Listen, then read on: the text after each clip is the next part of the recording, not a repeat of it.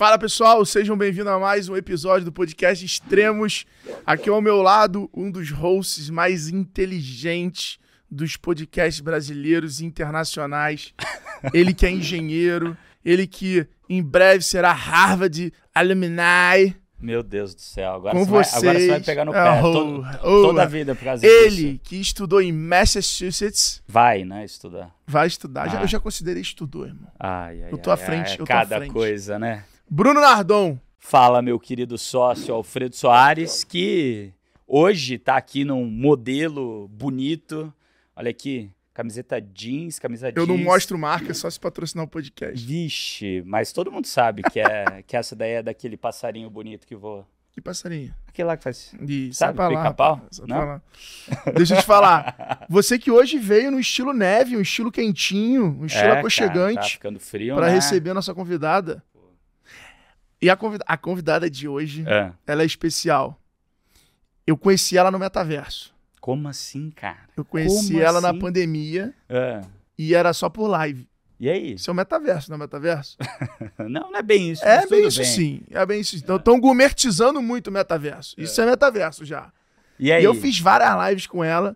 Ela hoje, ela é a segunda convidada mulher CEO nesse podcast. Ela, ela- ela esse ano, É, contei. eu não sei se eu conto agora, se eu conto depois. Eu sei o seguinte, se tem uma pessoa que entende tanto de RH, de desenvolvimento de pessoas, de time, tecnologia, é essa mulher que vem no podcast hoje. eu tô curioso pra saber quem é, hein? Você não tem nenhum, nenhum. A gente achando que é surpresa, né? É. Porque tu não sabe. Como Já se tá ele o não nome, soubesse quem é a pessoa. Não, mas já tá no tá nome legal, também, tá- né? tá- é, tá parece, ficando bom né? essa É legal. Quem é? Quem é? Eu não sei. O melhor é que bom, assim, já tá bom. no nome do podcast quem é o convidado. É, já tá não, na é chamada é muito quem é o mane- convidado. É muito maneiro. A gente tá, é que a gente é novo nisso aqui, entendeu? Mas, porra, é muito divertido. Então, bom, você que tá aí, curte aqui esse podcast, deixe seus comentários. Compartilha, com os Compartilhe com, amigos. todo mundo. Olha o Nadãozinho vindo aqui pro, É pro isso, me- é. momento merchan. É isso aí. Excelente. Bom, sem mais delongas e suspense, recebemos ela. Ela, Mônica, a fundadora da Solides ou da Solides? Solids. Solides, garoto, mulher. boa.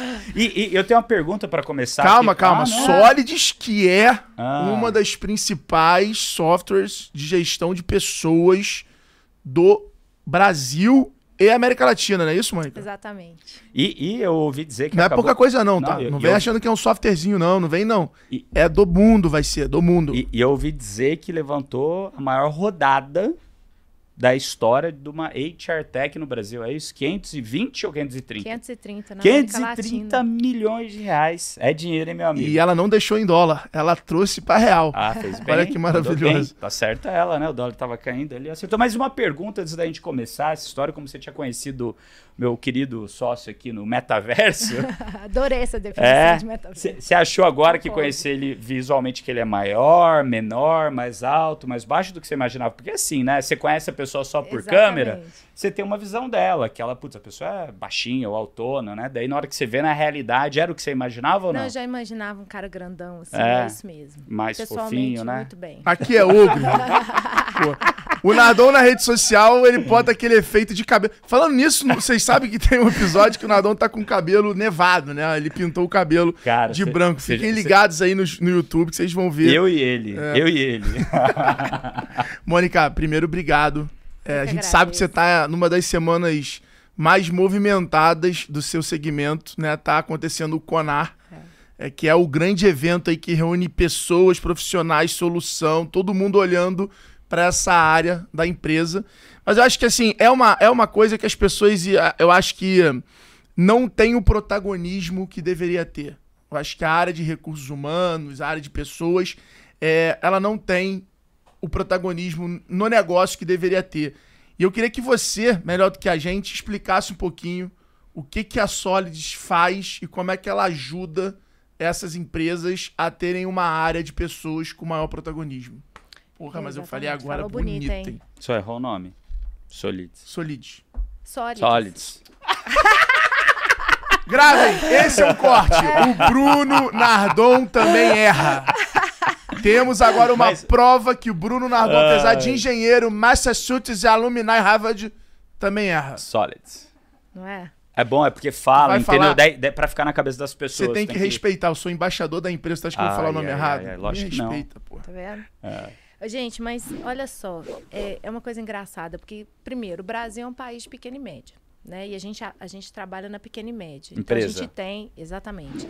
A gente tem uma solução completa de RH, que é para pegar toda a jornada de gestão de pessoas, desde o início, quando a pessoa ainda é um candidato, até o último dia dela na empresa. Então, seja, o processo de captação já passa pela Já tecnologia passa. de vocês. recrutamento e seleção, aí avaliação de desempenho, pesquisa de, de clima. Agora acabamos de adquirir uma empresa, então ponto, Ó, DP. Já acabamos depois de... do M&A? Já depois, anunciamos tipo semana passada. Muito bom. é isso. Acabamos falar, de adquirir qual é o a? Tangerino, é. Acabamos de, de adquirir a Tangerino, que é uma das maiores e melhores em ponto eletrônico. Então agora a gente está no DP e no RH. Legal. Que legal. E por que, que a gente está fazendo isso? Porque quando a gente olha para pequena e média, ela. Primeiro que o profissional não é um profissional que tem muitos anos de estrada. Normalmente ele chega e fala assim, Mônica, é a minha primeira vez no RH. Preciso montar um RH, o que, que eu faço? Né? Então, é, é um, um- um ambiente onde tem muita. A, a maturidade ainda é muito baixa. E normalmente esse RH não faz só RH, ele faz DP. Por isso que a gente está colocando a solução completa para ficar tudo em casa. Então, agora, esse profissional, ele chega e ele começa já a sua rotina de departamento pessoal, ele começa a sua rotina de RH conosco, e a gente está a jornada inteirinha. E por que, que a gente faz isso? Porque as pequenas e médias empresas nesse Brasil, elas deixam muito dinheiro na mesa por causa disso que você falou, Alberto. As pessoas... é, as pessoas, elas, elas não têm noção, as pessoas, ah, nas empresas, elas não entendem o quanto de dinheiro se perde com uma gestão de pessoas errada. Elas não sabem. Então, a gente já conversou várias vezes, ó, várias vezes o Alfredo já falou questão de gestão de, de RH, de gestão de pessoas, mas o empreendedor, ele acha que ele tem que preocupar com fluxo de caixa, e lógico que tem, com marketing ele tem, vendas ele tem, mas ele não tem noção do tanto de dinheiro que ele perde com Eu, rotatividade. eu ia te falar isso. Tem alguma, algum indicador que você fale assim, cara, quando a empresa tem três funcionários, tá na hora de contratar um sistema ou tá na hora de contratar alguém focado pra tocar a área de pessoas. Eu lembro que eu fui, é, eu tinha quase 30 pessoas, era a minha administrativa que olhava pra pessoas, e aí com mais ou menos em torno de 20, 20 25 ali, 30 pessoas, eu coloquei uma pessoa de, de gente, né? Uma pessoa que até seu é, um dos caras lá que hoje tá junto com você, o David, que foi o cara que, porra, eu ouvi ele falando numa palestra sobre a Simpla. Fiquei impressionado como ele tava reformulando. E aí eu me lembro do cartãozinho dele, me marcou muito, tipo, head de pessoas. E aí aquilo ele falou, opa, não é um RH. É diferente, é cultura. Era people's e culture, um negócio assim. É, e ele foi o cara que fez eu ter uma nova visão. E aí ele, na palestra dele, me convenceu. Eu saí de lá falando, é, eu preciso ter alguém de pessoas. E aí eu trouxe, e assim, foi um divisor de águas na época. Foi absurdamente lance de cultura, ritmo da empresa. E aí eu, eu me lembro de até ter sido o momento que eu falei, cara, pra mim a, a- a ferramenta mais poderosa, a gente tava numa última reunião de conselho junto, eu falei isso de novo. A cultura é a ferramenta de ritmo da companhia. Se vai rápido ou devagar é a cultura. Ou seja, não é só ter as pessoas, é o como aquelas pessoas convivem, trabalham, confiam, eh, se entrosam. É, tem algum indicador assim, cara, quando você estiver nessa, nesse tamanho, coloca alguém pra olhar só pra isso? Ou varia bastante? Acho que você fez certinho. Normalmente 25, 30 pessoas. Quando você pega estatística aqui no Brasil, ainda é um pouco tardio. Normalmente as empresas começam a contratar a primeira pessoa de gente com 50 colaboradores. Eu acho muito tardio, já tem muita coisa para arrumar. Mas o ideal é com 25, 30 pessoas, porque você já tem ali custos muito importantes envolvidos, né? Custo de produtividade, custo de rotatividade. E o Brasil ele perde anualmente bilhões de reais com isso. Né? Então, se a gente entra na pequena empresa, na pequena e na média, se a gente coloca uma jornada de gestão de gente eficaz, a gente mexe no ponteiro da economia. Né? Porque a gente reduz. Para vocês terem uma ideia, a rotatividade brasileira ela gira ali em torno de 40% ao ano, 38%, 40% ao Tudo ano. isso? É. Caraca, Caramba. E o- chocado. aí, quando os nossos clientes, quando entram, a gente reduz a rotatividade, a nossa média está abaixo de 20. Ou seja, olha a economia. E o cliente fala: olha, economizei X mil reais. Por quê? Porque você tem ali um mato alto normalmente nas empresas, um, um, normalmente o empreendedor ele não dá devida atenção.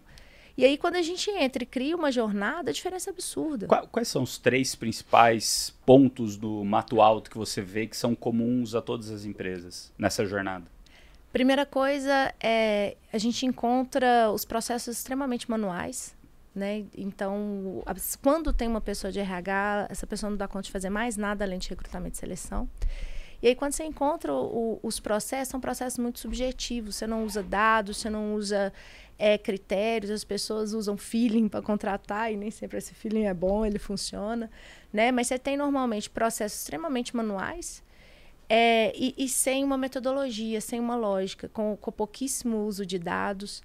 Né? Então, o que a gente faz é exatamente convidar o, o, a pequena e média empresa a entrar numa jornada automatizada, com inteligência de dados, para ele começar a ter, entender o porquê que ele está fazendo as coisas. E é muito comum a gente também ir aprofundando. Então, às vezes, chega a empresa usando só recrutamento e seleção. Só que se você só faz recrutamento e seleção, você está enxugando gelo, porque o, recrutar, o resultado do recrutamento e seleção, ele está intimamente ligado ao dia a dia da empresa. A cultura, a, ao que, que você faz ali, no, a, a, a gestão de desempenho, que é importantíssima, você tem que olhar para a produtividade. E aí, quando você faz, aí a gente ensina uma jornada onde as pessoas vão criando uma correlação. Peraí, qual, quem performa melhor na minha empresa? Então, é essa pessoa que performa melhor que eu vou contratar, contratar lá, lá, na frente.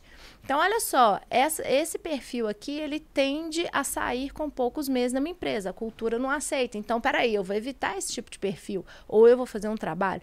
Então, normalmente, a gente começa é, com recrutamento e seleção e a gente vai conduzindo a pessoa né, a uma jornada para que ele faça é para que ele avance no que a gente chama de subsistemas de RH. Ele não faz só recrutamento e seleção, que ele passa para gestão de desempenho, para engajamento, retenção, olha, cultura. E aí ele tem uma visão muito mais ampla do todo e aí o resultado vem com certeza.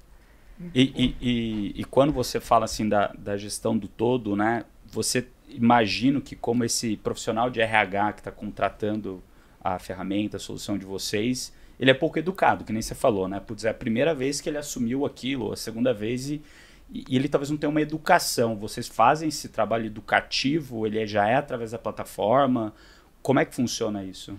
Essa parte de educação é. para ensinar ele como mexer, o que olhar, como olhar, como recrutar melhor, como fazer esse, esse ciclo completo, né? Do, do daqui, daquela pessoa que você trouxe, é, quais que são as skills, as qualidades que essa pessoa tem, né? Até o desempenho dela como que é isso? Vocês educam? A ferramenta educa? Tem duas formas, Bruno. A gente, a gente trabalha muito com a questão da educação, então até quem não é cliente entra lá na nossa universidade faz. Esse é o primeiro passo. Mas o pro, a própria jornada, a gente criou uma metodologia lá dentro e olha só. E aí a gente entendeu que a educação pela metodologia, pela tecnologia, ela ia ser muito eficaz. Então a gente criou dentro do software o que a gente chama de HR Score que ele dá uma pontuação ali, ele traz uma pontuação. Então, a empresa entra, ela recebe uma pontuação. Olha, de 1 a 11, eu estou nos 5. E aí o próprio software recomenda o que, que você precisa fazer. Então, olha só, no recrutamento e seleção você está bacana, mas olha só, recomendamos. Então, é o primeiro software prescritivo. A gente entrou num nível de tecnologia onde não só a gente recebe o dado, gera inteligência, como o software prescreve o que, que você precisa fazer. Então, hoje, esse profissional de RH, ele tem a prescrição do que ele precisa fazer enquanto RH. Então, ele já não precisa saber mais. Porque o próprio software recomenda, o, é óbvio que ele precisa saber. Né? Exato. Né? Mas se ele não sabe, o próprio software começa a educá-lo e ajudá-lo nessa jornada. Ele vai apontando. Porque você tem ali uma inteligência artificial que está rodando, que está entendendo quais são os pontos que, que de sucesso, o que, que precisa fazer para a empresa dar, dar resultado. E ele aponta, ele começa a identificar, olha, nesse ponto aqui você não está usando tanto. Recomendamos que você faça uma avaliação de desempenho, que você faça uma pesquisa, pesquisa de clima. Porque essa foi a forma que a gente encontrou também de acelerar a jornada de maturidade do RH da pequena e média empresa. Você vê como o grande erro que o brasileiro comete, o empreendedor brasileiro comete nessa área? Na área de gestão de pessoas, é. ignorar a gestão de pessoas. é, não tem. Não, e, e, não tem. E quando tem, é assim: ah, eu vou contratar uma menina de psicologia. Né? E, e, e, temos muitas meninas maravilhosas de psicologia, mas isso não necessariamente é, é gestão de pessoas. Não necessariamente é o que precisa ser feito, né? Você tem ainda muitas pessoas, mas é aquela visão equivocada. Normalmente o empreendedor, quando ele contrata, ele nem sabe que, quem ele tem que contratar. E, que isso, e normalmente ele tem uma noção minimamente avançada de vendas, de marketing, mas gestão de pessoas é um dos maiores gaps de educação de empreendedores. E aí vocês estão trabalhando muito bem nisso, né? Porque é, e, é, e é fundamental isso. Porque normalmente o empreendedor não sabe o que ele precisa fazer em relação à gestão de pessoas. Ou ele tem uma visão muito assim, ah, é, é cantar parabéns, é, é, é, mandar embora, é só, é só demitir, só contratar, e vai muito além disso. A gente passa muito por uma questão de educar, é, fazer uma educação financeira, linkar é, finanças com gestão de pessoas, isso é fundamental. Você precisa educar o empreendedor brasileiro a entender que a diferença entre ele abrir e fechar a porta pode estar na margem que ele está perdendo por causa da ausência da gestão de pessoas adequada. Sensacional. Muito bom. Bom, conhecendo tantas pessoas e vivendo, né? É, é, é você, você é desenvolvedora? Não. Não? Não, sou formada em História. Ela sabe contar história. Faz parte Rapaz, de criar cultura. Tem gente pagando caro na história. não tá só bem. na história, né? Não, na história no produto. É, eu, eu, sou historiadora é mais capitalista que esse mundo já viu. Sou ovelha negra da Faficha, faculdade. Maravilhoso, maravilhoso. Mas bom, você, é, é, sua vida é analisar pessoas que trabalham com pessoas. Então, assim, histórias não devem faltar, né? É, eu queria te perguntar assim, qual hoje foi a, a notícia do mundo que mais mexeu com a Mônica? Qual notícia que aconteceu no mundo que mais mexeu com você? Notícia. Hoje, hoje? Hoje em dia. Não, na tua vida. É, Qual foi a notícia que, que você viu na TV que você que você falou assim, tipo, te, te deu arrepio, te deu um calafrio assim? Eu não sei se tem uma, mas essas últimas notícias, assim, é, não só da guerra da Ucrânia, assim, a guerra da Ucrânia, ela não é exatamente uma novidade, não pegou a gente exatamente surpresa. Quando você acompanha, você sabe. Mas quando você vem o mundo, né? é, sabe toda a história, já sabia o que ia acontecer. Mas quando você vem no mundo pós-pandemia, e aí você começa a guerra, inflação no mundo inteiro, você começa a entender que a estabilidade realmente não existe. Né? Então, é uma coisa muito. E a gente vivia, historicamente falando, em tempos de, de, paz, tempos de. dava a falsa sensação que tudo que a gente fosse planejar na vida, a gente ia conseguir assumir esse plano. E eu acho que essas duas, esses aconte últimos acontecimentos, eles vêm para falar que a gente não controla muita coisa, não. E que a estabilidade realmente não existe. E eu acho que isso tem, tem mexido, assim, cada vez. Óbvio, guerra sempre existiu, sempre vai existir, é do humano isso. Mas quando você começa a, a cruzar esse cenário, mundo pós-pandêmico, inflação, instabilidade geopolítica, você começa a pensar que até como empreendedor você tem que entender que a estabilidade não existe e você tem que ser mais ágil na sua execução e você tem que estar tá mais antenado e, e mais pronto ainda para mudança, né? Não, não, qual foi a sua? O quê? Notícia que você lembra que você recebeu e ficou com. deu aquele calafrio. Caramba, que pergunta difícil, cara. Tô aqui pra isso. Profunda. Eu achei é. ele bem profundo, é, assim. Eu tô aqui pra isso. Tô pensando até agora. Eu, só, eu, já tava pensando na próxima pergunta pra ela, assim. Pegou desprevenido aqui, é, cara. É, a vida Qual que foi extremos a é isso. Qual que foi a sua notícia? Olha, olha, usando rapor agora, pronto. Rapaz, eu lembro de uma que foi a, é, o ataque nas torres. Eu lembro de estar voltando do lembro de estar no colégio. E aí meio que o colégio liberou para casa, porque não sabia o que acontecia no mundo ali naquele momento. E aí eu tava em casa vendo aquilo assim, eu olhava aquilo e não conseguia, te falava que loucura, parece videogame essa porra. Eu era moleque, mas eu lembro que aquilo ali meio que me deu um calafrio, tipo assim, e agora? E aí meio que eu olhava pra varanda, sem ter a noção de, pô, será que daqui a pouco vai estar tá passando avião aqui, a gente vai estar tá igual igual filme? Será que vai chegar aqui, né? É, será que daqui a pouco, pô, tô vendo o prédio aqui da frente explodindo e caindo de troços, igual os filmes que, Que, que naquela época ali eu tava exatamente naquela fase moleque, começando a, a ver esses tipos de filme e entender independ, independência Day, pô. Eu falava, pô, será que é isso então? Vai começar a explodir tudo e tal.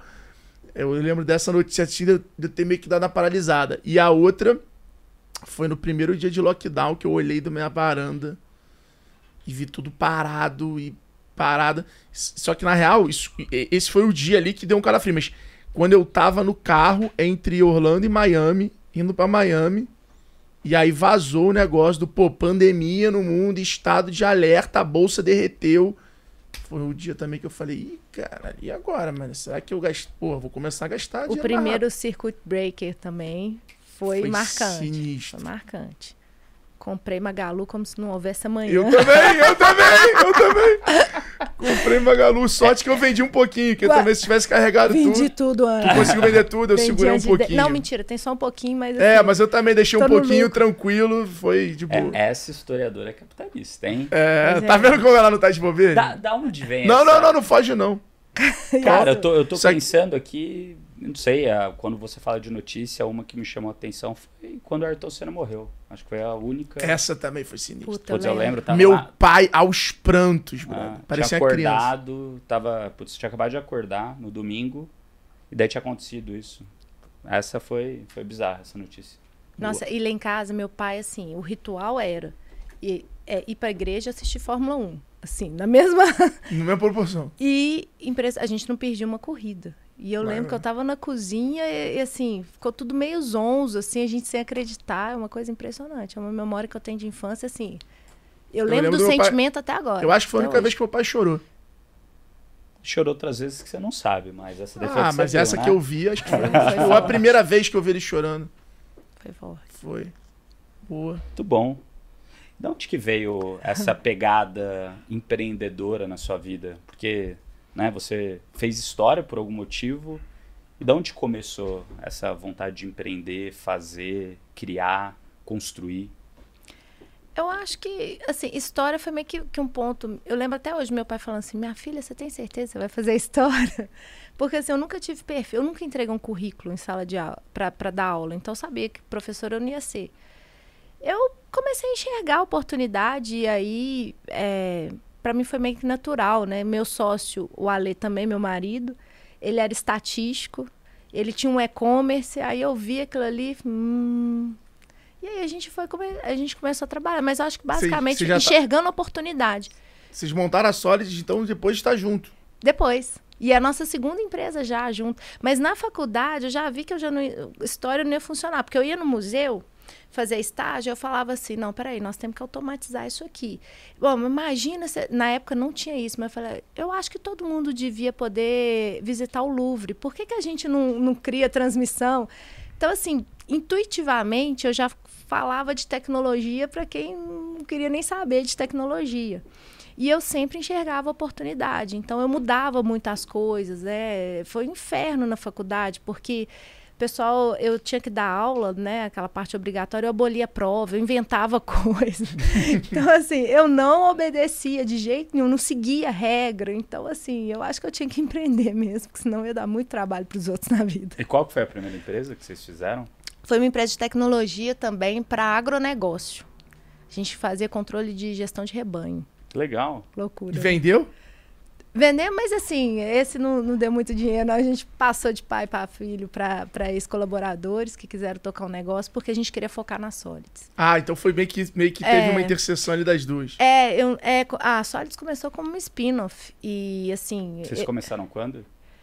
Ah, então, a gente tem um problema de identidade.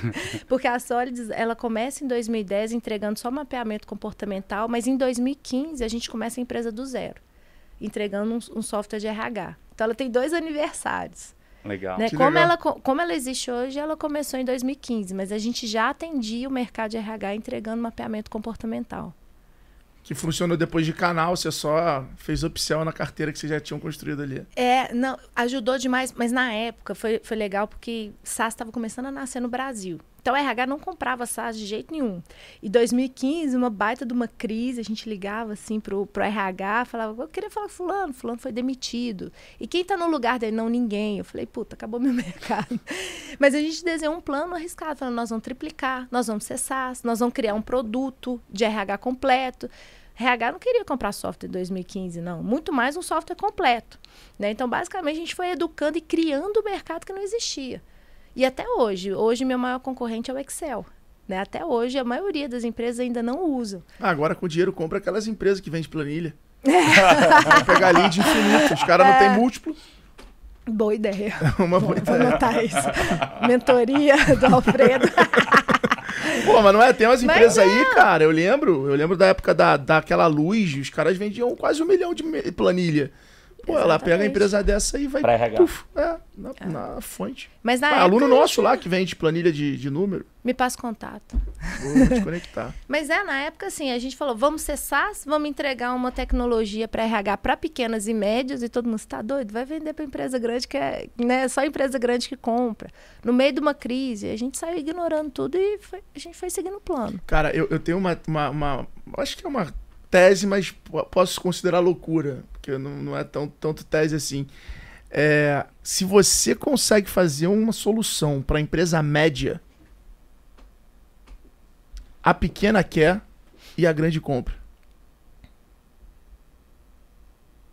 Cara, para grande eu acho que muda um pouco, né? Eu acho que muda. Não, acho que muda um pouco. É, é, tudo bem, eu posso. É porque assim, quando você. compra. Porque você foca na média, É. né? É, é, As- é, as porque a, a complexidade da média, ela, ela sonha com o negócio melhor do mundo e ela não tem pessoa para tocar o negócio melhor do mundo. Então você tem que encontrar uma simplicidade de uso e você consegue fazer uma marca, um posicionamento que ela pague.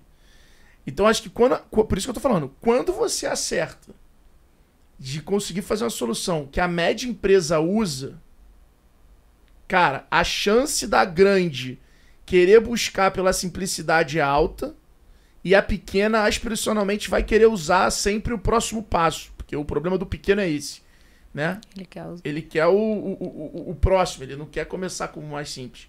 É, eu, eu concordo no pequeno. Eu acho que o grande ele tem um, um nível de maturidade já muito maior, com putz, todos os RPs integrados, já deve ter até solução. Então, ideia mas é muito aí- mais mas difícil aí ele vem- No nosso caso. trocar, né? Mas aí ele vem com essa demanda, entendeu? E aí você que foi acontecer com a Vetex. E aí você vai meio que cada vez mais lapidando esse negócio. Só que é isso, quando você pluga em um RP, 5, 7 grandes usam.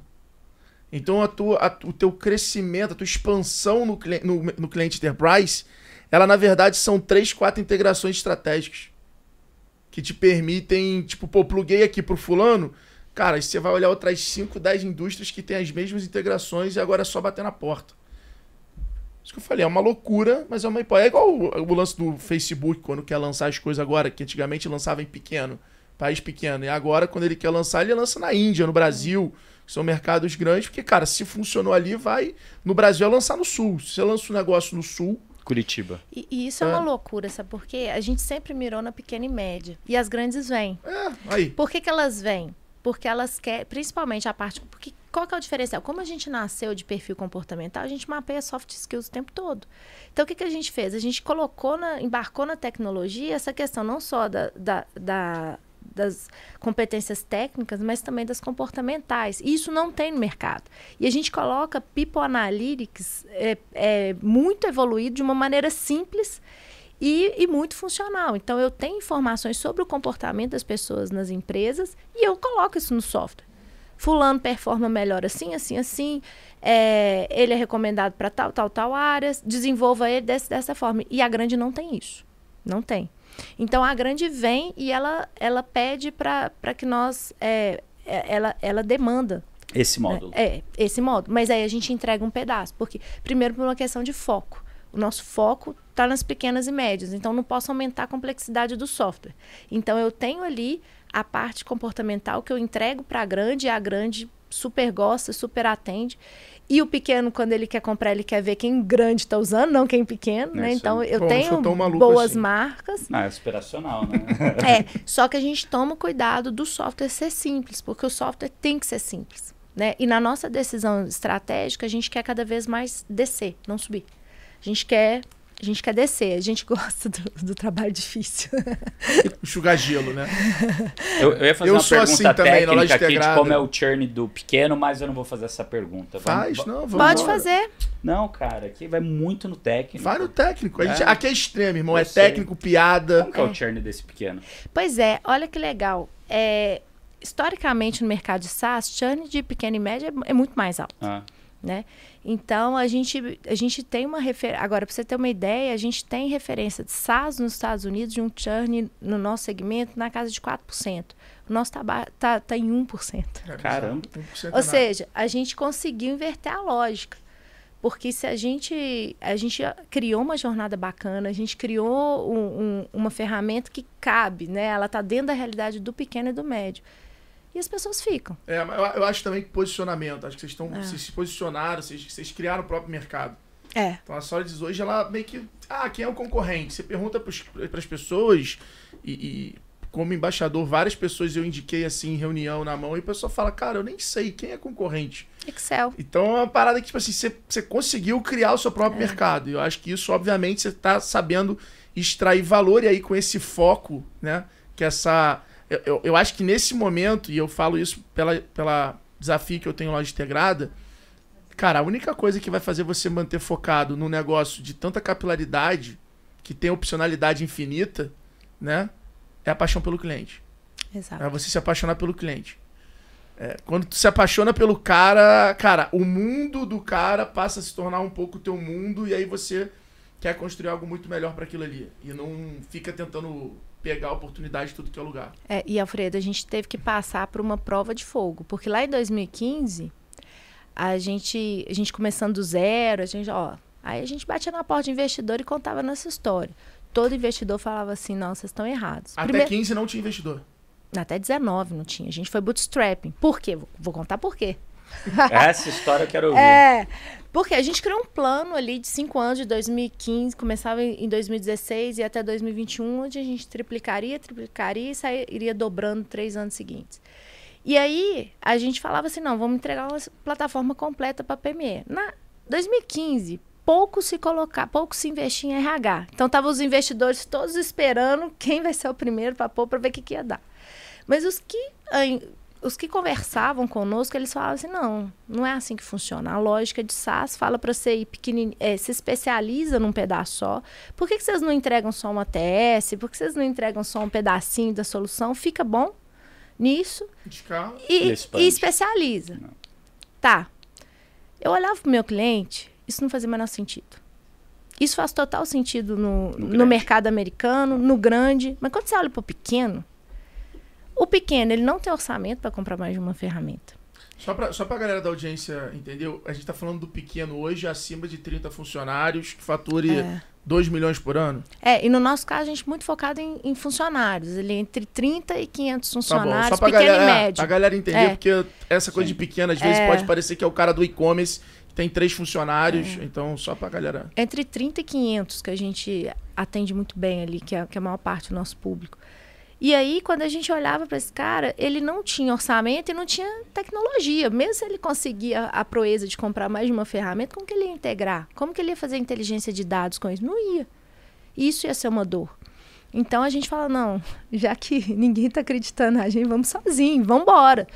Porque é isso, a gente ou a gente escutava o que estava sendo dito né, no, no mercado, ou a gente olhava para o cliente. E para a gente, vamos sem dinheiro, mas vamos focar naquilo que a gente tem certeza que o cliente precisa. E a gente sempre andou muito, muito, muito próximo. Né? Eu adoro, até hoje, assim, eu dou um jeito de conversar com o cliente todo dia, conversar um pouquinho, ouvir as histórias, visitar, sabe? E quando você vai, quando você visita um, RH de uma pequena e média empresa, os caras agora estão melhorando muito, mas eu já fui em cada porão que vocês não acreditam. É, a, a empresa não.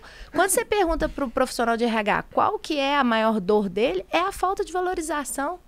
Essas pessoas estudam, são inteligentíssimas, elas se preparam. O público de RH é muito estudioso. Então, eles sabem, eles estudam, mas não tem ainda uma cultura que valoriza a gestão de pessoas. Então, fisicamente, tem, tem, tem lugar que você vai, a, a, a salinha mais feia que tem. Eles colocam o RH lá dentro. E devia ser o contrário. Né? Então, tem até um pouco a ver com. Então, assim, a gente sempre foi muito próximo, a gente visitou muita salinha feia. Falou, não vou fazer esse povo ficar do lado da diretoria. E eu não vou parar até toda a sala de RH ficar do lado da sala do CEO, porque é assim que tem que ser. Porque isso é um dos maiores erros. Né? E, e, e, é isso, a gente olha muito, muito, muito para o nosso cliente. E esse olhar do cliente fez a gente parecer doido em alguns momentos, porque a gente foi contra manada. Quando você olha hoje o mercado de HR Tech, todo mundo seguiu a lógica de especialização do SaaS. A gente ignorou isso. Né? E, e, hoje a gente consegue ser uma plataforma completa. Hoje você vê o mercado todo na parte de especializei, agora vou expandir. A gente já expandiu desde 2015.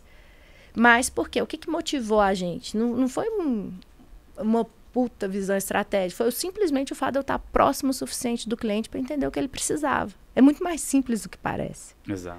E Exato. que dia, que dia você falou assim, cara, agora está no momento da gente pegar investidor?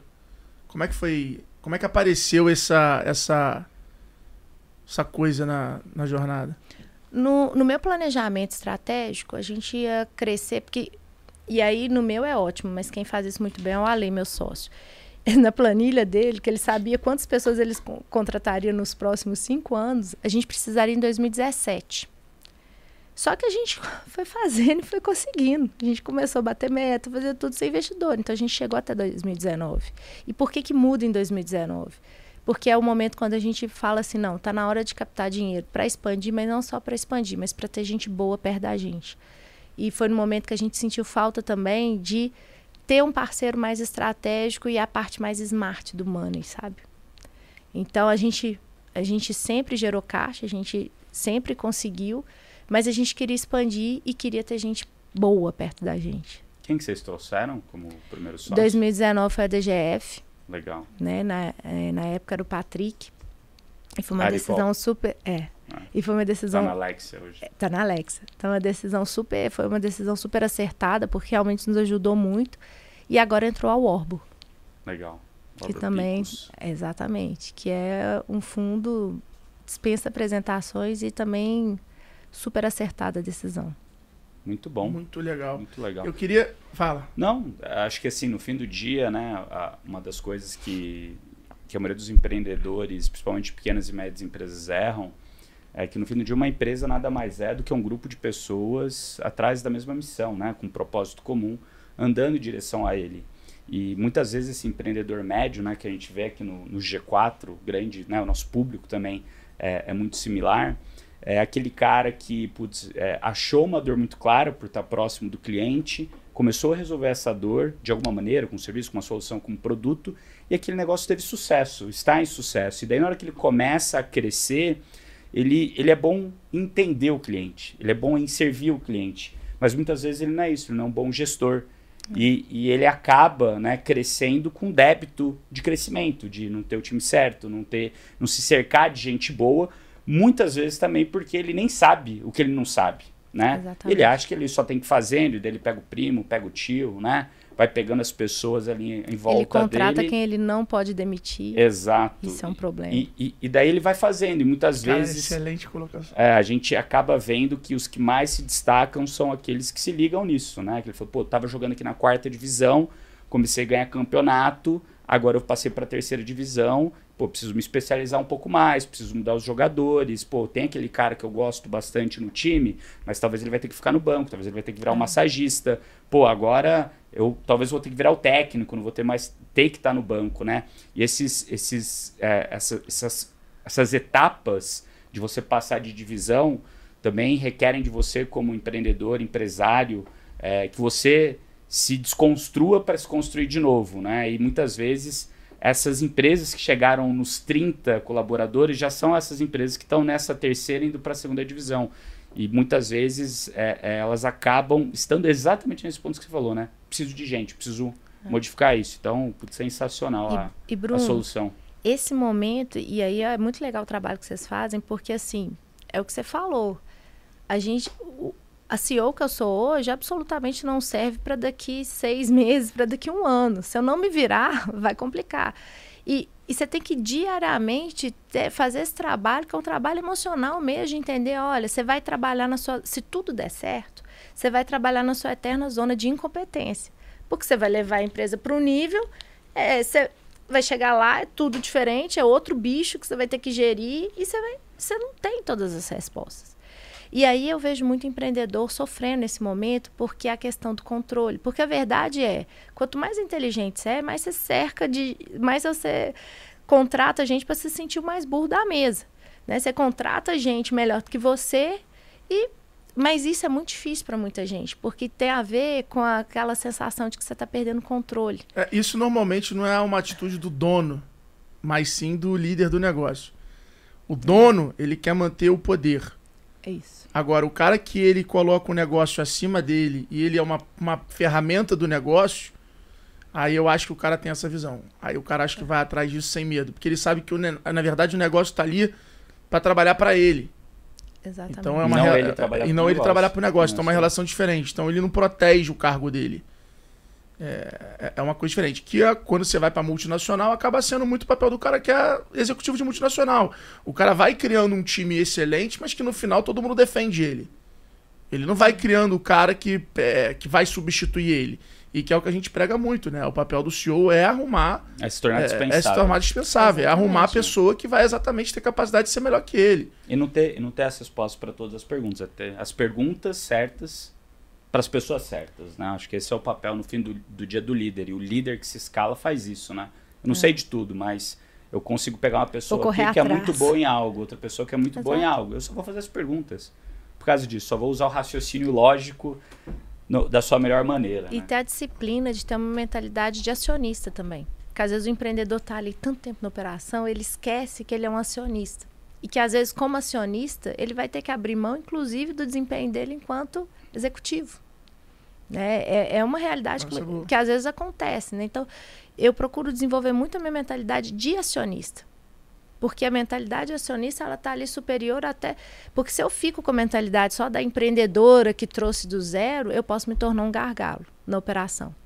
E- mas se eu tenho a mentalidade de acionista, cada vez mais o meu Agora é o próximo desempenho, passo. ele é questionável e estabilidade não vai existir para ninguém, nem para mim.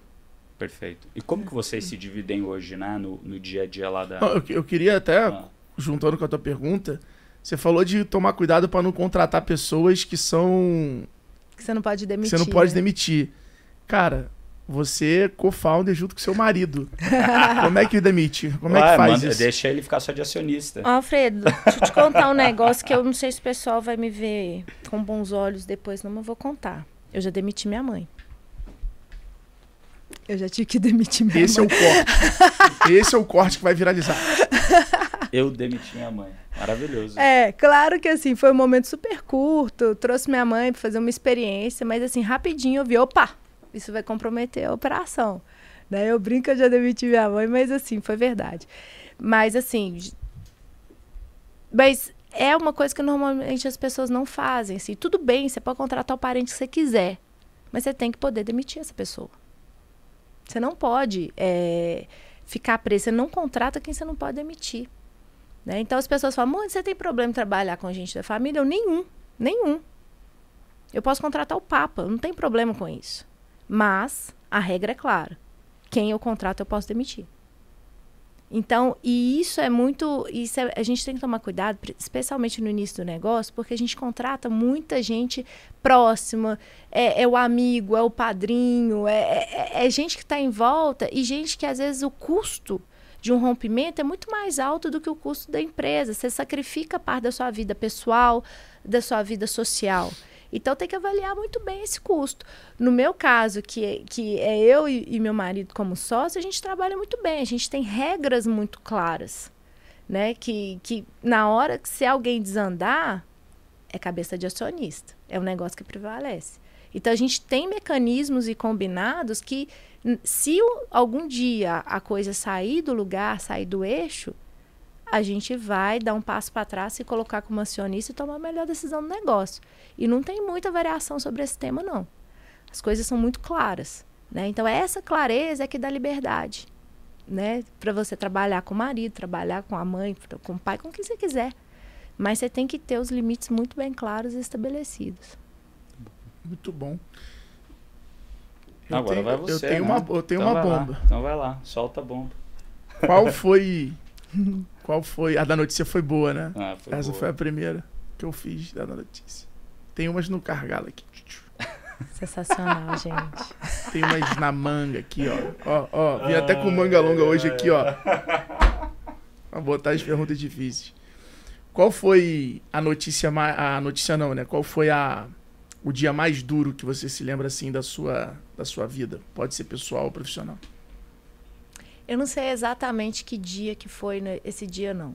Eu não lembro, não. Mas teve uma fase da Solids que eu fiz tudo errado. E que a gente praticamente quebrou. Eu só não quebrei porque eu não sabia que. Que, que, que você faz quando você quer? Você vai pro cartório? Você. Não sabia. Então, como eu não sabia, eu não quebrei. Mas, teoricamente. E era um dia que, na época, a gente tinha o quê? Uns 25 funcionários. Eu tive que reduzir o time de 25 para 8. É, eu acho que eu estava grávida na época. E, e o negócio dando todo errado. E eu não sabia, assim, não sabia o que, que eu tinha que fazer. E aí eu parava o carro um quarteirão antes da Solids, ficava numa casa ali na, em BH, na região da Pampulha. Eu parava o carro, chorava, chorava, chorava, chorava. Aí depois passava maquiagem na, no rosto, assim, entrava e falava assim: Vambora, gente, vai dar tudo certo. Por fingimento, gente. Eu não tinha a menor noção de que ia dar certo. Mas eu fiquei. Eu fiz isso durante muitos meses, muitos meses mesmo. Eu chorava,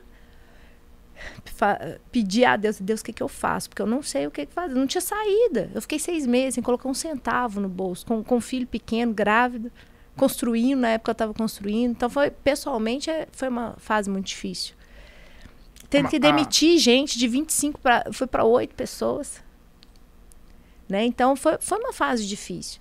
Mas me marcou porque eu todos os dias eu chorava, passava maquiagem, chegava e ia motivar meu time. Ou seja, é, o meu time não podia so sofrer as oscilações e as inseguranças que eu estava passando internamente. E eu, eu acredito muito ni nisso. Que o líder, se você está no barco, o barco está afundando, alguém tem que ter segurança e firmeza até o final. E é o líder que faz isso. Né? Então, é, foi uma fase que, eu, que a gente reergueu, que, a gente, que deu tudo certo, graças a Deus deu tudo certo.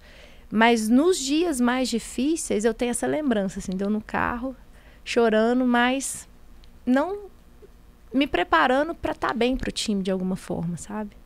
Isso eu, nunca vou esquecer. E qual foi o dia que isso mudou? Você falou, agora deu certo, ou começou a melhorar? Dessa mesma fase, qual foi o dia da virada, assim, que, você, você realmente não precisou parar o carro? Você lembra? É, o que eu lembro, assim, o que fica. De, de, porque as pessoas ficam muito falando de motivação para empreender tudo, e eu não ligo muito para isso, não. Porque eu não tinha motivação nenhuma. Aliás, eu tinha todos os motivos para parar. Falei, ah, não, agora eu, eu, vou ter filho, eu tenho criança pequena, eu tenho. Ah, e nisso, Ale, meu sócio você é burnout. Você é do time que não parou para ter filho, né? Não. Você continuou não, normal, tipo, é. rede de apoio e foi. Sei lá que eu fiz, me deu certo. Até hoje eu não sei o que, que eu fiz. Planejei a Mônica, nada. A Mônica da, ela é das minhas, ela é das minhas. Até hoje eu não entendo. Mas assim, o, o que eu lembro é que, com ou sem motivação, eu levantava todos os dias e ia trabalhar. A motivação era completamente indiferente. E eu não estava nem aí para os meus sentimentos, eu não estava nem aí para os meus problemas que eu estava sentindo. Eu, eu foquei no compromisso que eu tinha de todos os dias levantar e fazer meu negócio dar certo. E eu fui fazendo isso diariamente. Até que um dia isso foi ficando mais fácil.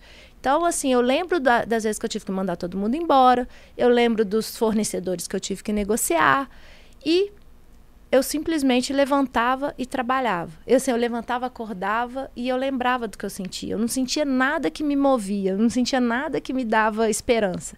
Mas uma eu palavra, ia. Uma palavra para esse sentimento da época, uma. Eu acho que obstinação. Eu fui obstinada.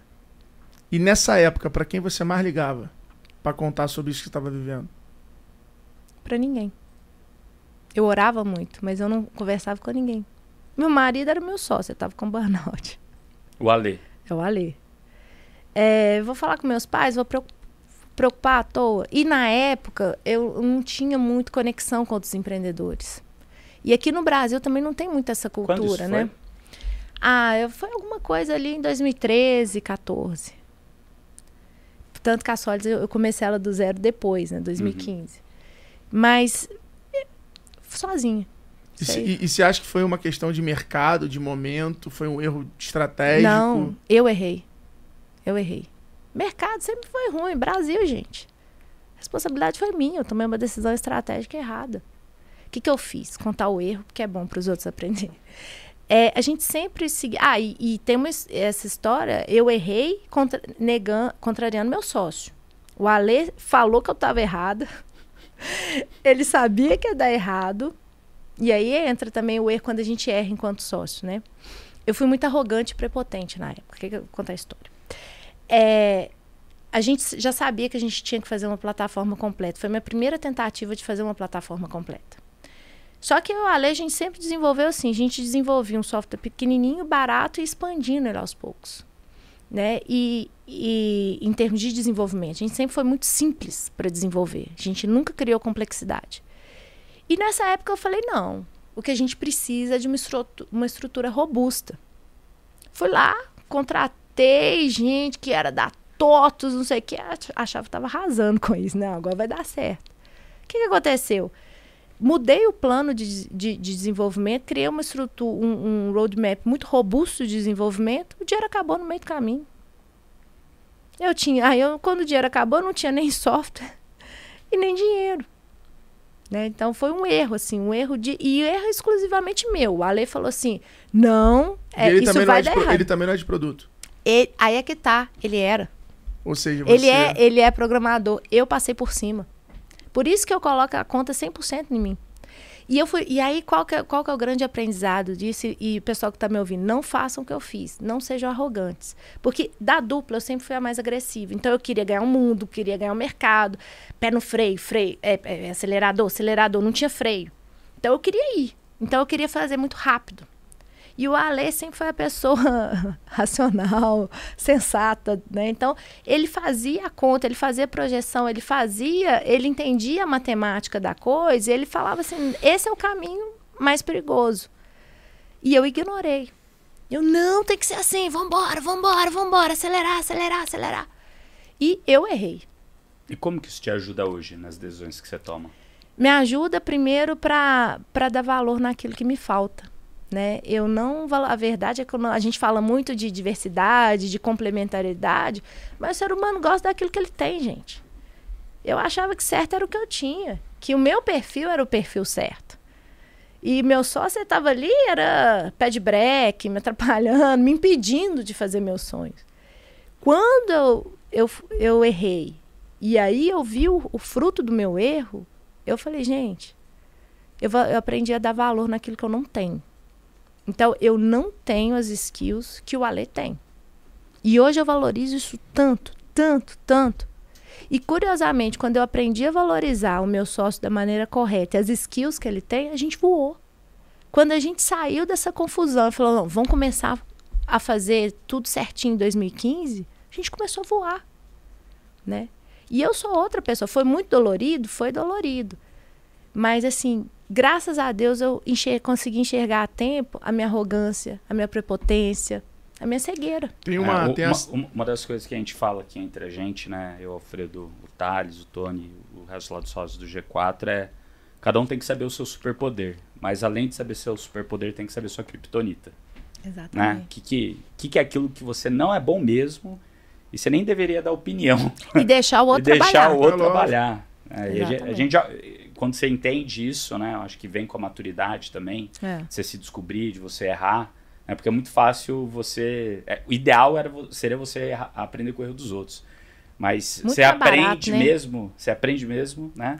Tomando tombo. É por isso que eu gosto de contar. Só que isso é um vício, né? O ego é um vício. Então, normalmente é um ciclo. Você tem a fase lá que você aceita e ouve todo mundo e cara legal. E aí tem aquela. Te adoro, cara. Eu amo esse cara. Tu vai mandar esse corte pra alguém, né?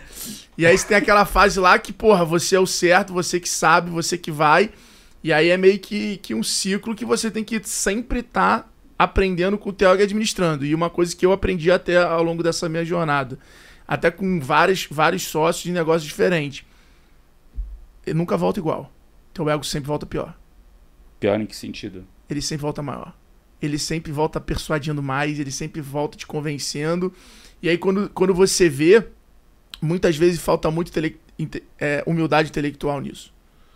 Eu vejo lá na Vetex em várias situações você tá assim, cara, eu vivo essa parada. Tô vendo isso acontecer. Você pode ser muito bom, mas ser muito bom em outra coisa. Nisso aqui é melhor você me ouvir. Sabe? E aí você vê que às vezes a pessoa se sente no direito de, ah, não preciso ouvir. Então, é, eu particularmente vejo muito isso normal e vejo comigo também. De vida e mexe tem, tem alguns assuntos que quando você vê, você, você voltou ao, ao momento, então você vive numa, numa cianoide louca administrando o teu ego. É porque, no fundo, gestão de pessoas, a gente olha do pro outro, né? Mas a gente que empreende, a gestão de pessoas começa com a nossa própria gestão. Nossa própria e gestão. é a mais difícil. É a mais difícil.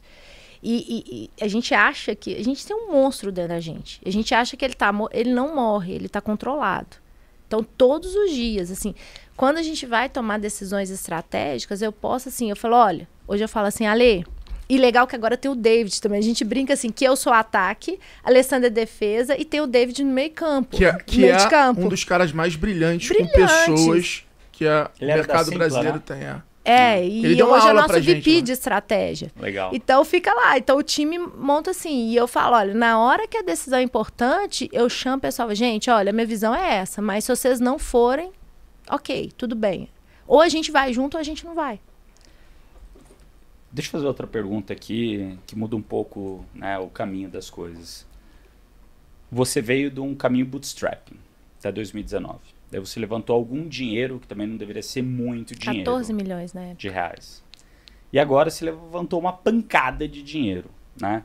Eu já joguei em todas, em todas as ligas, né? Seja com Canui, que a gente levantou algum dinheiro e teve que dar, né? Teve dinheiro para testar, para errar, quase quebrou mas também rapidamente, ali, em dois anos e pouco, a gente começou a andar com as próprias pernas e decidir nosso próprio futuro. Já joguei na outra liga de ter muito dinheiro para gastar na RAP. Que eu acho mais difícil. É, é, é, acho já, muito. Já, já fizemos o turnaround de uma empresa, né? Quando a gente vendeu lá a Cano e Pradafit, junto com todos os sócios. E, e, no G4 que a gente também começou bootstrapping, outros negócios que eu sou sócio como investidor começaram como bootstrapping também. Como que tem sido essa nova fase, que é recente, né? De ter muito dinheiro, ter que... É, porque assim, trazer o investidor, todo mundo acha que é bom. Ah, que legal, né? Pegou 500 e tantos milhões de reais, mas assim, é uma loucura pra você conseguir E tem gente que pega isso, por né? vaidade, né? Ah. E é o dia mais caro que tem, gente. Se você não tem uma estratégia. Co co como que isso encaixa na estratégia de vocês? E como que essa tua visão de, putz, agora tenho que tenho dinheiro, é, tenho que também tomar cuidado, porque assim, né? Agora você tá mais perto do sol mais perto do sol, né? Você tem que tomar mais cuidado com o voo que você, que você voa, né? Porque se tiver a asa de Ícaro ali, ela derreter, o capote é muito maior. Como, como que tem sido essa fase nova como que você pensa nessa fase nova de ter agora dinheiro em abundância? É, agora, é, primeiro que uma coisa, eu separei muito o time, eu preparei muito o time para receber esse dinheiro. E como que eu preparei? Falei, olha, nós vamos cortar 10% do custo. Aí eles, hã? cortar custo. Mas não tem muito dinheiro? Falei, e o que, que uma coisa tem a ver com outra? Aí, explicando por que, que eu fiz isso. Eu não pedi para cortar, mas eu pedi, eu falei assim, cada gestor vai me montar um plano. Se precisar cortar 10% de ineficiência. Essa é a diferença. Densidade de talento. Exatamente. Ineficiência. É, vamos mapear todas as ineficiências e vamos nos preparar para quando o dinheiro chegar, ele chegar em cima de um time e em cima de uma estrutura muito mais eficiente. Então já tem alguns meses que eu tenho trabalhado muito com o time sobre eficiência. E depois que o dinheiro chegou, eficiência de capital. Tem que dar retorno. Porque normalmente em cultura, startup, o pessoal acha que ah, chegou o dinheiro, vamos queimar. E, e, e não, você tem que dar retorno. Você estabelece um compromisso, você tem um novo sócio, você tem que dar retorno. Então, eu tô preparando. Já há algum tempo eu vinha preparando muito o time para pensar em termos de eficiência de capital primeiro a eficiência operacional que vai desembocar numa eficiência de capital, né? Então, o segundo, assim, não é porque tem dinheiro que eu vou gastar, mas eu vou gastar da forma certa, no time certo, que me entrega uma eficiência mínima correta. Óbvio que tem momentos que você acelera e aí que você abre mão, mão de, de, um, de um percentual de eficiência. Mas ter isso na cultura desde o início, isso ajuda bastante. Então, muito antes do dinheiro chegar, eu fui preparando o meu time para trabalhar com o conceito de eficiência operacional e eficiência de capital. Né? Então, o time sabe que tem que dar retorno, tem que estar tá pronto, tem que ter na mão ali qual o ponto? Às vezes é um processo que está ineficiente, às vezes é uma pessoa que está ineficiente e, e, o gestor ele tem que ter isso na mão. E outra coisa é que agora a gente começa a jogar um jogo que envolve aquisições, né? Então, o dinheiro veio e a gente fez a aquisição do Tangerino. Ou seja, agora a gestão de pessoas na veia para fora e para dentro. Exatamente. E aí, cê, aí é, justifica um volume diferente. Mas o ponto é, a gente tinha um plano sólido. Tem um ano que esse plano, é, tem mais de um ano que, esse, que essa estratégia está pronta. E é uma estratégia onde esse capital ele, ele tem lugar para ir e ele tem um retorno esperado. E a gente está acompanhando esse retorno. Então, eu acho que o grande problema é quando o empreendedor ele faz uma captação, mas ele não prioriza a eficiência do capital. Ele acha que aquilo ali é um prêmio, que aquilo ali é um bônus, que aquilo ali é, é, é um selo de, de, de oh, sou muito bom porque eu captei. E na verdade ele só é bom se ele conseguir trazer retorno sobre esse investimento que ele teve. Né? Então, da primeira para rodada, a gente da primeira rodada para a segunda, a gente entendeu que a gente conseguia se tornar mais eficiente e aí a gente decidiu tomar esse passo bem maior, né? Mas é porque tinha um plano, onde nesse plano cabe esse volume. Legal. Né?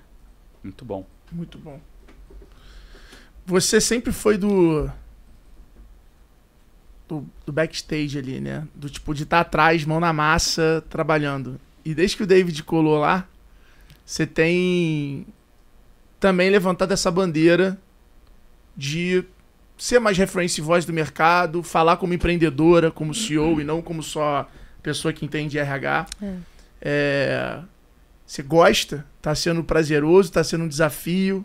quais são os objetivos por trás de você é, se tornar, e eu acho que pô, o Brasil precisa muito de mais mulheres bem-sucedidas que existe levantando essa bandeira.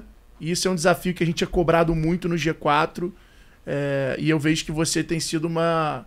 tem liderado aí agora essa nova leva de pessoas, Cris Junqueira, você, Camila Farani, ou seja, tem vindo eu sei que o David foi um pouco incentivador desse processo. Total. É, como é que tá sendo para você essa experiência? Ana Meneghini também, nossa líder, ela fala, tem que aparecer. Você achava isso meio bullshit? ou, tipo, falava, cara, minha, meu foco e minha prioridade está aqui? Cara, me conta um pouco disso, que eu acho que para outras mulheres é, entenderem que dá para ser CEO, dá para ser fora, dá para ser mãe e talvez dê para ter essa agenda de reference voice e isso traz muitos frutos para o negócio?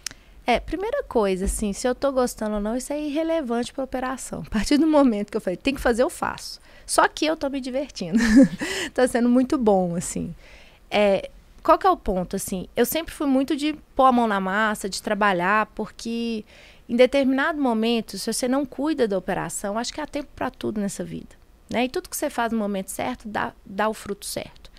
Então, no início, era trabalhar, é estar com o meu time. Porque se eu me afasto muito da operação, é, primeiro que eu, que eu não tenho, é, para a escala, para o crescimento exponencial, eu tinha que dominar muito bem as máquinas de aquisição, eu tinha que dominar as máquinas que estavam rodando na empresa. Então, é um foco. E, e segundo, porque eu gosto de consistência. Então, se, se você, como empreendedor, vai para o microfone, né, vai muito cedo, você passa assim, você fica pouco consistente. Né? Mas também eu acho que você só ficar ali escondidinho na operação, você, você perde esse papel muito importante, que é a questão da marca, que é a questão de, de você ter um contato com o mercado. Então eu sempre procurei o equilíbrio. Eu acho que foi acertado eu ter ficado escondidinho, né, mineirinha, né, lá trabalhando, porque quando eu apareci, eu já tinha resultados consistentes, eu já tinha uma história para contar, eu já tinha número para entregar, eu já tinha, né, é, não tinha fumaça, é, é consistência. Então isso é fundamental. Agora está sendo uma delícia. Tô, tô gostando muito. É uma parte muito prazerosa do meu trabalho, especialmente por causa dessa questão da.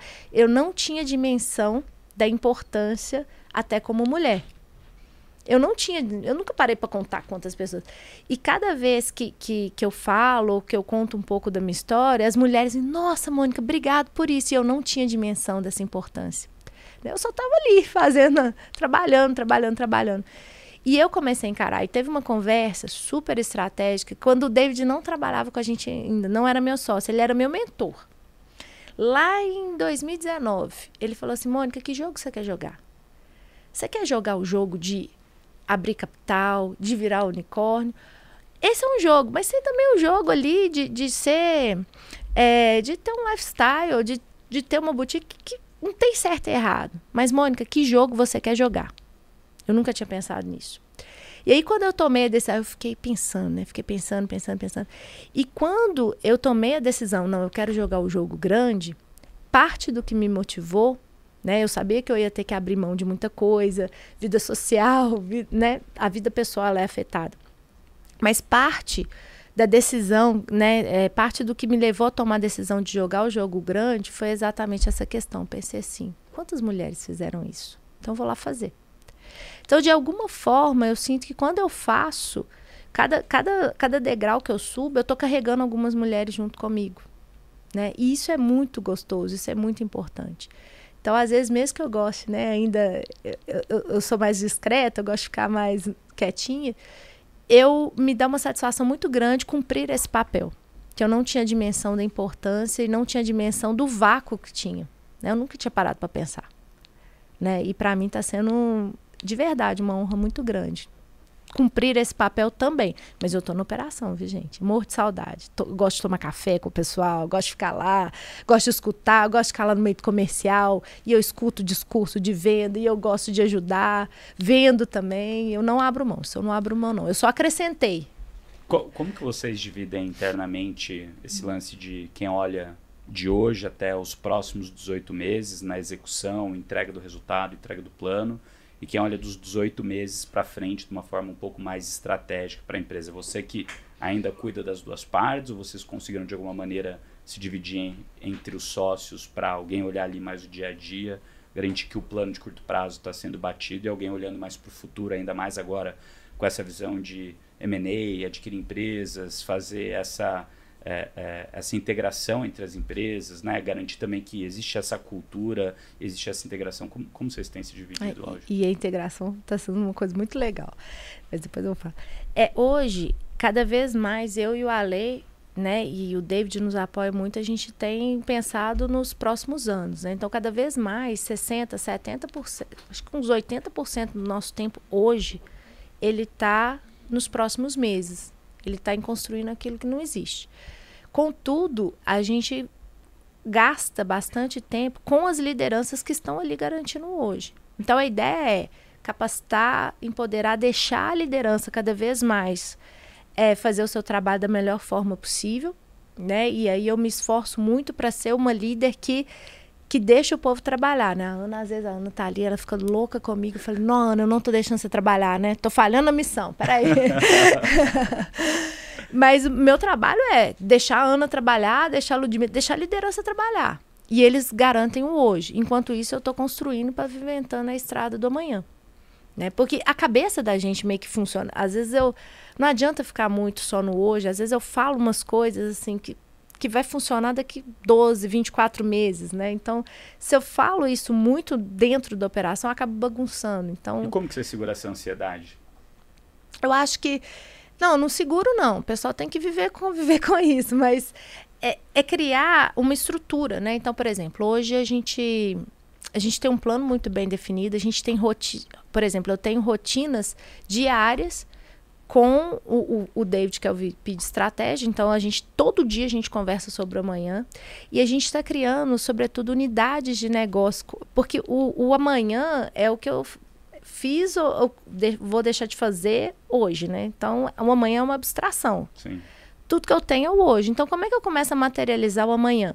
Então, a gente criou, nós criamos unidades de negócio. Então, as ações, as coisas que, que vão começar a operar e vão comer, os gatilhos de crescimento da Solids para daqui um, dois, cinco anos, elas estão começando a nascer dentro de unidades de negócio separadas da operação. Porque se eu coloco junto, eu confundo a operação, fica confusa a gestão, as pessoas não sabem exatamente o que fazer. Então a gente, as máquinas da Solids, elas operam o hoje. Elas têm metas muito claras sobre o hoje. Só que eu já crio ali máquinas de operação do amanhã através das unidades de negócio. E a mesma coisa num laboratório de inteligência artificial. Então, assim, a gente já tem dois laboratórios rodando, criando coisas do amanhã. Então, eu tenho um laboratório, eu tenho as unidades de negócio garantindo a operação do amanhã. E, ao mesmo tempo, eu deixo isso separado das máquinas de aquisição do hoje. Sensacional. Muito bom. Muito bom. Quer fazer a pergunta difícil? Pode fazer. Se você tivesse um superpoder para acabar com um problema do mundo, qual problema você acabaria do mundo? Nossa, hoje você tá inspirado, hein? Nossa, acordou inspirado hoje. Se eu tivesse um superpoder para Para acabar resolver um com problema. Um problema. Você Qual vai, problema Você vai você falar resolveria? e o problema vai acabar na humanidade. Não. o seu, qual que é o seu superpoder? O meu hoje, O problema que você resolveria. eu acho que é fome. É, eu pensei a mesma coisa. Que eu acho que fome. é, e, e o Rony, acho que foi um cara que realocou o grau do problema da fome. Que o problema da fome, a pessoa com fome, a pessoa não aprende. É, por fome, a pessoa vai comer, co- vai comer lixo e vai ficar mais doente. Então aumenta É. a doença. Se a pessoa. Então acho que eu acho que eu escolhi. Então tá, eu- já eu- que, Vai lá, Vai. vai lá. Não, não, vai lá, vai lá. já que você acabou com a fome, então deixa eu ir pertinho, porque eu pensei numa pegada parecida, que é a questão... Juntos somos o Capitão Planeta. Então. eu iria na empregabilidade. Porque uma das coisas, e como eu estou muito perto disso, existe uma multidão de pessoas que são invisíveis no mercado. Né? E, e- e uma coisa está muito próxima da outra. Né? Existem.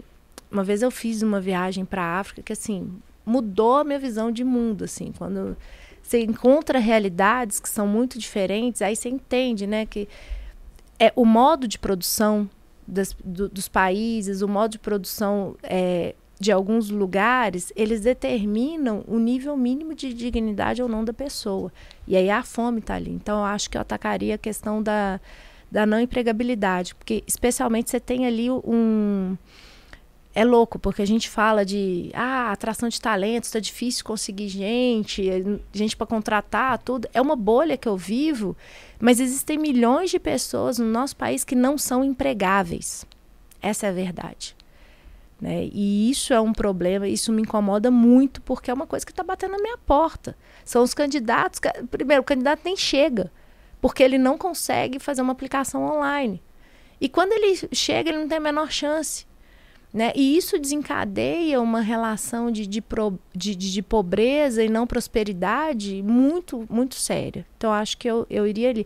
Tanto que, e a gente já trabalha isso, a gente tem um Sólido se Transforma, que é o nosso braço social, e a gente ataca exatamente a questão da empregabilidade. A gente pega aquela população que está mais in- invisível, vulnerável socialmente, e a gente ajuda a, a, a questão da Pô, empregabilidade temos que fazer dela. alguma coisa com o G4, né?